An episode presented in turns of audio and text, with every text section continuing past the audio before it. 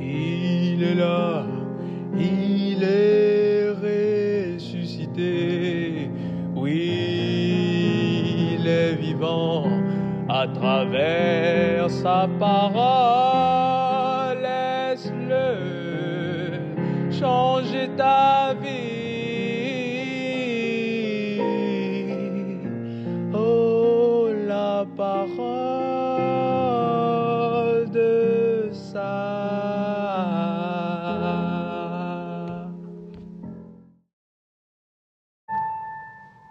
Encore aujourd'hui, plusieurs chrétiens et chrétiennes se lancent en conquérant du monde, en vainqueur du monde, sous prétexte d'évangéliser, d'annoncer la bonne nouvelle, tandis que d'autres s'avouent vaincus.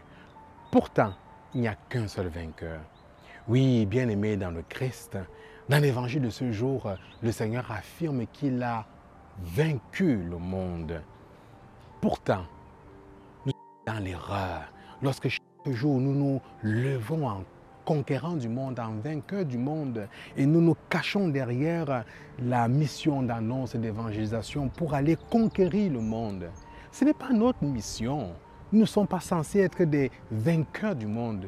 Il n'y a que le Christ qui a vaincu le monde. Nous sommes chargés d'acter, d'atit et de laisser l'Esprit Saint agir à sa guise.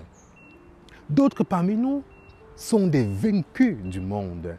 Ils se laissent écraser par des prophètes de malheur, par toutes les mauvaises nouvelles qui fusent de partout dans les, les, les, les, dans les infos. Bien-aimés dans le Christ, nous ne sommes ni des conquérants, ni des vainqueurs, ni des vaincus. Mettons notre foi en Jésus-Christ. Faisons confiance à l'Esprit Saint. Lui seul a vaincu le monde. Soyons simplement des hommes et des femmes qui annoncent le Christ à jamais vivant. Amen.